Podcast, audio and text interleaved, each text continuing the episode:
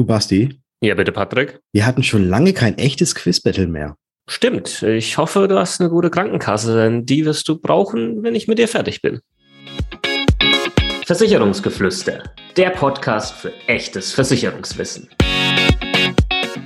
Denn wir haben einfach keine Zeit für großes Geschrei.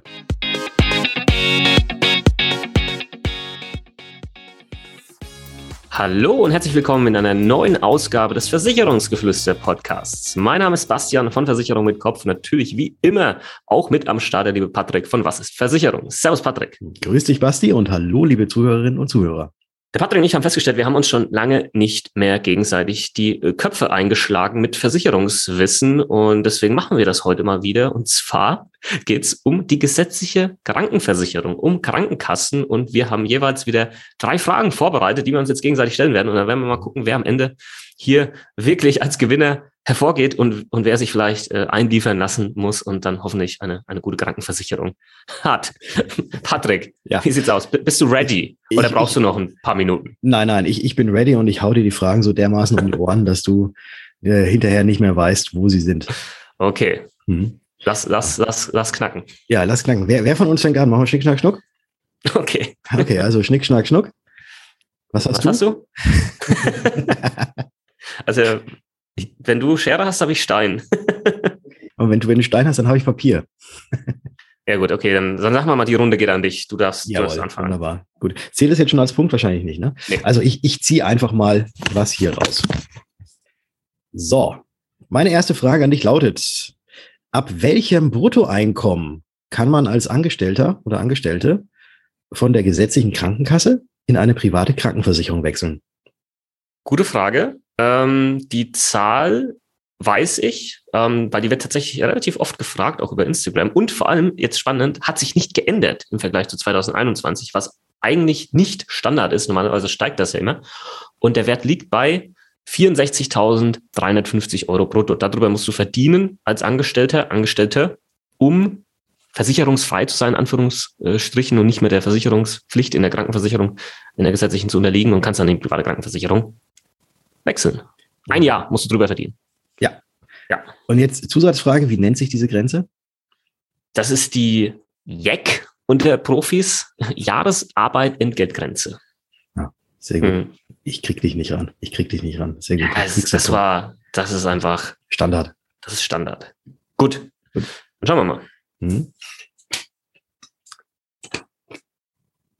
Meine erste Frage an dich ist, wie kann man seine gesetzliche Krankenversicherung überhaupt wechseln? Also, wie genau ist da so der Ablauf? Kannst du das mal bitte beschreiben?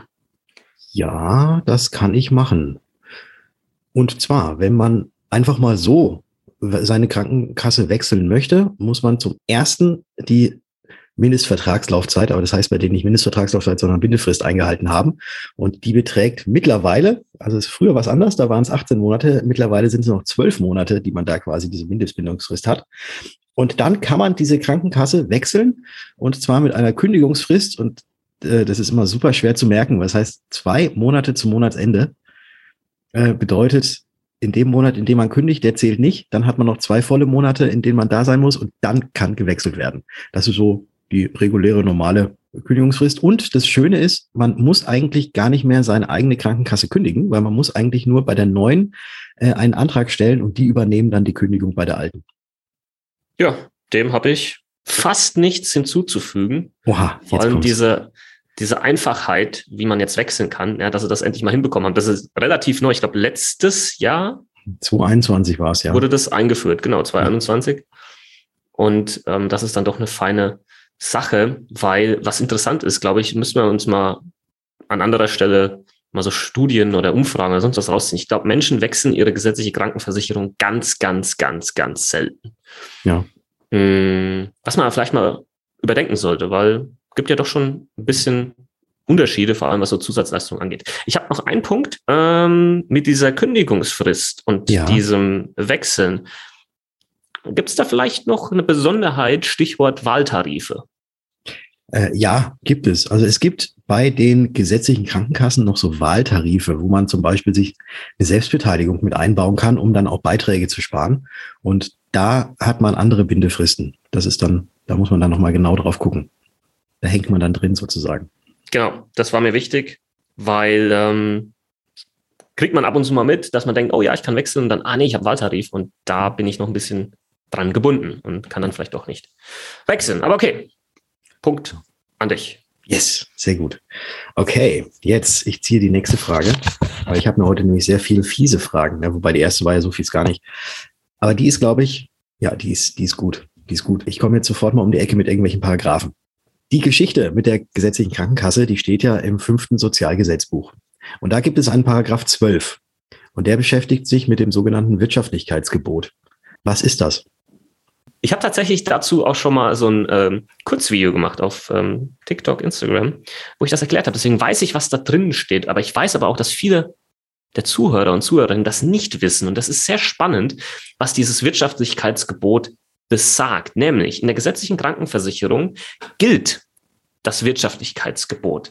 Und das heißt, dass eine medizinische Behandlung, die vielleicht durchgeführt werden soll, ausreichend, zweckmäßig und wirtschaftlich sein muss. Das steht so genau da drin. Also alle drei Punkte müssen erfüllt sein. Und je nachdem, wer dann eben diese Leistung am Ende des Tages erbringt, muss darauf achten, dass ähm, diese, diese Behandlung eben auch so kostengünstig wie möglich durchgeführt wird. Und das ist schon eine krasse Unterscheidung auch hin zur privaten Krankenversicherung, wo es sowas halt nicht gibt in der Form. Heißt vielleicht in anderen Worten nochmal, selbst wenn es eine Behandlung gibt, für vielleicht eine Krankheit, heißt das nicht, dass die gesetzliche Krankenversicherung diese auch bezahlen muss, wenn sie der Meinung ist, ähm, naja, das ist nicht wirklich zweckmäßig und das ist vielleicht auch nicht wirtschaftlich, ja. Und ähm, es gibt vielleicht eine andere Behandlung, die ausreichender ist. Und da gibt es mit Sicherheit immer wieder auch Streitigkeiten, wenn es um solche Behandlungen geht, ähm, die dann vielleicht auch nicht im Leistungskatalog drin sind der gesetzlichen Krankenversicherung. Ja, das ist Wirtschaftlichkeitsquoten, davon sollte man, denke ich mal, gehört haben. Ja, hast du jetzt sehr schön ausgeführt. Ich merke mir das immer AZW, ausreichend zweckmäßig wirtschaftlich. Das ist so die Grund. Darf ich noch was ergänzen? Äh, darfst du, es gibt aber keinen Punkt dafür. Okay, ist okay. Ähm, in dem Zusammenhang. Du sagst jetzt, dann lass ich's. dann lass ich's. Ich mach das, wir machen das ja für unsere Zuhörer, nicht fürs eigene Ego. Ja. Ich behaupte jetzt mal, dass der größte Teil der Zuhörer und Zuhörerinnen noch nie was vom gemeinsamen Bundesausschuss gehört hat. Mhm. Und der gemeinsame Bundesausschuss ist nämlich die Institution, Institution, diese, diese Einrichtung, diese Zusammenkunft, die entscheidet, welche Leistungen tatsächlich mit aufgenommen werden in den Leistungskatalog der gesetzlichen Krankenversicherung und, und welche halt nicht. Und das ist super spannend. Ähm, Habe ich auch mal ein Video auf YouTube natürlich dazu gemacht, aber ihr könnt das einfach mal googeln. Ähm, das sind zwölf, wenn ich nicht ganz falsch gewickelt bin, zwölf Leute, die da drin sitzen. Ähm, ein paar haben Stimmrechte, ein paar nicht. Die haben da nur so, ne, wir haben da so eine Idee, wir hätten da gerne mal, dass er das so und so macht, aber die haben nur ähm, hier diese beratende Tätigkeiten dürfen am Ende nicht mhm. abstimmen. Das ist halt super spannend, weil da wird's entschieden. Ja, und ich finde das irgendwie komisch. Das heißt, fast niemand weiß, dass es das gibt. Mhm. Und die entscheiden, was da reinkommt und was vielleicht wieder rausfällt. Und das ist, finde ich schon, finde ich schon äh, krass. Also kann man sich mal anschauen, vor allem auch diese Zusammensetzung, wer da drin sitzt, äh, ist schon ganz interessant. Mhm. Danke für den Tipp. Gerne doch. So. Schauen wir das doch mal an. Gucken wir mal. Patrick. Mhm. Wie hoch ist der Grundbeitrag zur gesetzlichen Krankenversicherung und was kommt da womöglich noch mit oben drauf? Okay. Also für ganz normale Angestellte und auch der, der allgemeine Beitragssatz in der Krankenkasse liegt bei 14,6 Prozent. So, jetzt mhm. habe ich schon mal, habe ich mal einen Punkt und du hattest ja noch mehr gefragt. Jede Krankenkasse erhebt allerdings noch individuell einen sogenannten Zusatzbeitrag. Und äh, die legen das jedes Jahr aufs Neue fest, wie hoch oder wie viel Prozent dann da jetzt noch on top kommen, den sie sich dann selbst noch, ich wollte gerade sagen einstreichen, aber den sie selbst noch benötigen, um eben äh, vernünftig äh, handeln zu können. Also der ist individuell, dieser Zusatzbeitrag, der kommt noch on top. Und dann äh, gehört, glaube ich, für mich auch noch, wenn man über die Krankenkasse spricht, auch natürlich noch die äh, Pflegepflichtversicherung mit dazu, weil die wird ja auch immer gleichzeitig auch mit von denen abgeführt. Und das kommt eben, ebenfalls noch on top. Diese 14,6 Prozent? Mhm. Ja. Die zahlt man dann so selbst in voller Höhe als Angestellter oder wie, wie ist das? Also als Angestellter nicht, als Selbstständiger schon, aber als Angestellter zahlt das jeweils die, äh, jeweils die Hälfte der Arbeitnehmer und Hälfte Arbeitgeber. Also das Ganze ist paritätisch aufgeteilt. Hm. So heißt das, so schön. Genauso wie ein Zusatzbeitrag. Hast du noch einen Wertzusatzbeitrag? Wo liegt der so durchschnittlich im Jahr 2022 vielleicht? Ah, da kann ich, also die, die, Zahl, die Zahl habe ich jetzt nicht so im Kopf. Ich würde sagen, irgendwo bei zwischen 1,1 und 1,3 Prozent. Ja, also 1,2 Prozent. ja, irgendwie sowas. Also es gibt, es gibt, es gibt Krankenkassen, die haben da, ja. ähm, äh, die sind, die liegen deutlich drunter. Äh, und dann gibt es auch welche, die liegen so ein bisschen drüber, aber so im Schnitt sind es irgendwie, ich, ich hab's, ich hab's nicht, ich hab's, da muss ich tatsächlich passen, das habe ich, habe ich nicht so im Kopf. 1,1, ähm, 1,3, sowas ist so der Standard. Gut, prima. Ja. Hast äh, die Frage. Ich, aber ich kann jetzt Meine auch Zufriedenheit noch, beantwortet. Äh, ich kann jetzt aber auch noch ein extra Goodie noch oben, oben drauflegen, wenn du magst. Mach. Ich hatte ja diese 14,6 Prozent gesagt, das ist ja der allgemeine Beitragssatz. Mhm. Äh, es gibt auch einen sogenannten ermäßigten Beitragssatz. Und dieser ermäßigte Beitragssatz liegt nicht bei 14,6, sondern nur bei 14 glatt Prozent. Äh, also 14 Prozent, nicht 14 glatt, sondern 14 Prozent, also um 0,6 Prozent niedriger. Das können Selbstständige wählen, haben dann allerdings gleichzeitig, weil sie eben ja weniger zahlen, keinen Anspruch auf das sogenannte Krankengeld. Und das sollte dann immer wirklich sehr, sehr gut überlegt sein, ob man denn tatsächlich 0,6 äh, Prozent weniger zahlt und eben dann keinen Anspruch zu haben auf das Krankengeld, wenn man mal arbeitsunfähig ist. Also ich ich sehe selten irgendwie einen Grund, warum man jetzt äh, darauf verzichten soll. Aber den gibt es noch, das ist der ermäßigte Beitragssatz. Cool. Ich würde ja. sogar sagen, dafür kriegst du einen extra Punkt. Ah, Dankeschön, cool. Okay. So, dann ziehe ich die nächste Frage und das ist auch ja die letzte, die ich dir stellen werde, aber vielleicht habe ich da drauf dann auch nochmal weitere Fragen. Lieber Herr Kunkel, vielleicht steht es auch in deinem Buch, aber ich glaube nicht. Was bedeutet der Kontrahierungszwang? Der Kontrahierungszwang in der gesetzlichen Krankenversicherung bedeutet auf Deutsch, nehmen wir einfach mal ein deutsches Wort her, eine Verpflichtung, so würde ich es jetzt mal nennen, aller Krankenkassen, dass sie einen Versicherungsnehmer, einen Kunden, der sich bei der Krankenkasse versichern möchte, aufnehmen muss. Und zwar unabhängig davon, wie vielleicht krank diese Person schon ist. Mhm. So würde ich den Kontrahierungszwang beschreiben. Ähm, wenn du zu einer Krankenkasse willst, muss die dich aufnehmen wenn natürlich die, die, die, die rechtlichen Voraussetzungen gegeben sind, dass du da rein darfst. Also was wahrscheinlich halt nicht geht, wenn du sagst, oh, ich war jetzt mein Leben lang irgendwie in der privaten Krankenversicherung, möchte jetzt einfach mal so in die gesetzliche wieder wechseln, das hat mit dem Kontrahierungszwang nichts zu tun. Ja, mhm. da müssen andere Voraussetzungen greifen oder vorhanden sein, dass das geht. Ja. Genau, aber, aber wenn du dich, äh, wenn du gesetzlich krankenversichert bist und wechseln möchtest in eine andere, dann muss die dich auch nehmen. Außer ja. natürlich in deren Statuten, da gibt's ja auch, in Deutschland gibt's ja welche, die sind äh, nur regional geöffnet. Oder es gibt ja auch so Betriebskrankenkassen, da musst du eine Zugehörigkeit zu irgendeinem Betrieb haben, äh, dass du da, dass du da reinkommst. Aber die, die offen sind und äh, auch in der Region, in der du lebst, auch, ähm, auch eben dafür offen sind, die müssen dich nehmen, ob sie wollen ja. oder nicht. Und das ist eben auch ein großer Unterschied wieder zur privaten Krankenversicherung, weil die müssen das nicht. Deswegen mhm. gibt es auch Gesundheitsfragen, die ja. du halt bei der gesetzlichen Krankenversicherung, wenn du da einen Antrag stellst, nicht hast. Aber hier vielleicht auch noch äh, ein ganz kurzer Einschub. Also den Punkt hast du. Wunderbar. Das ist, den, den, den können wir jetzt hier, hier nochmal setzen. Aber vielleicht auch da, äh, was, was vielleicht auch noch ganz, ganz wichtig ist.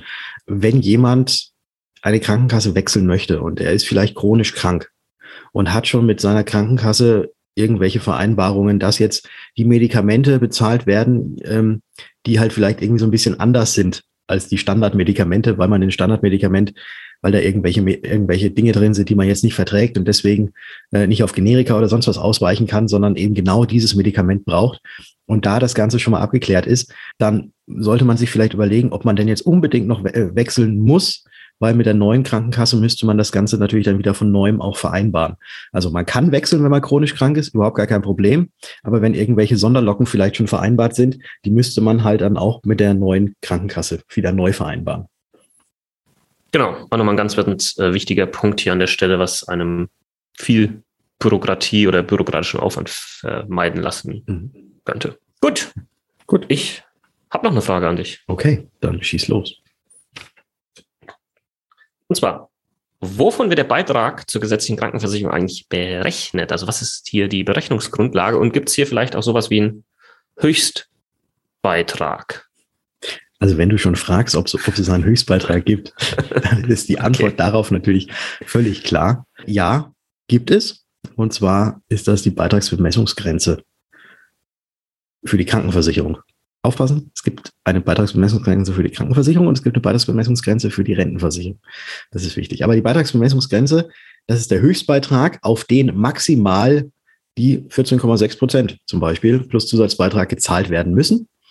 Und äh, jetzt willst du auch die Zahl wissen, vermutlich, ne? Wäre ganz nice, ja. Ah, okay, das sind, äh, 58.050 Euro pro Jahr Bruttoeinkommen. Und damit habe ich auch die erste Frage beantwortet, auf was wird denn die gesetzliche Krankenversicherung äh, Krankenkasse berechnet? Äh, das ist das Bruttoeinkommen. Auf das wird es angerechnet. Also auf das ja. wird Und wenn du jetzt 70.000 Euro verdienst im Jahr? Dann äh, Gratulation, sehr gut. Aber du musst trotzdem nur maximal eben bis zu dieser Beitragsbemessungsgrenze die Beiträge für die gesetzliche Krankenkasse entrichten. Hm. Da vielleicht auch noch ein kleiner naja, ist kein Fun Fact, äh, ist ein Fact. Normalerweise steigt diese Grenze jedes Jahr. Die ist jetzt aber auch 2022 im Vergleich zu 2021 nicht gestiegen, wenn ich jetzt nicht ganz falsch gewickelt bin. Mhm. Und da die aber normalerweise jedes Jahr steigt und wenn dein Einkommen über dieser Grenze eben liegt, dann hast du ja jedes Jahr nichts anderes als eine Beitragssteigerung in der gesetzlichen Krankenversicherung. Stimmt haben viele nicht auf dem Schirm. Hatte ich letztens mal eine Instagram-Diskussion, da hat jemand gesagt, nee, nee, nee, stimmt nicht, mein Zusatzbeitrag ist gleich geblieben, bla bla bla, was die letzte Zeit Blödsinn. Und dann mhm. habe ich ihm das mal so erzählt und dann war so erstmal so eine, das war so ein Chat, so hin und her, schnell antworten, auf einmal so Stille. Also nicht, keine Antwort mehr und dann so, ja, okay, du hast recht. hat man nicht auf dem Schirm. Ja, nee, hat nee, man nicht auf dem Schirm. Hat man nicht auf dem Schirm. Und das ist eben für die, für die Gutverdiener, die halt über dieser Beitragsbemessungsgrenze liegen. Da kann es eben sein, dass da jedes Jahr oder in der Regel ist es so, dass dann halt auch jedes Jahr höhere Beiträge abgeführt werden. Selbst wenn sich an den Grundvoraussetzungen von den 14,6 Prozent oder am Zusatzbeitrag nichts ändern würde. Genau. Exakt.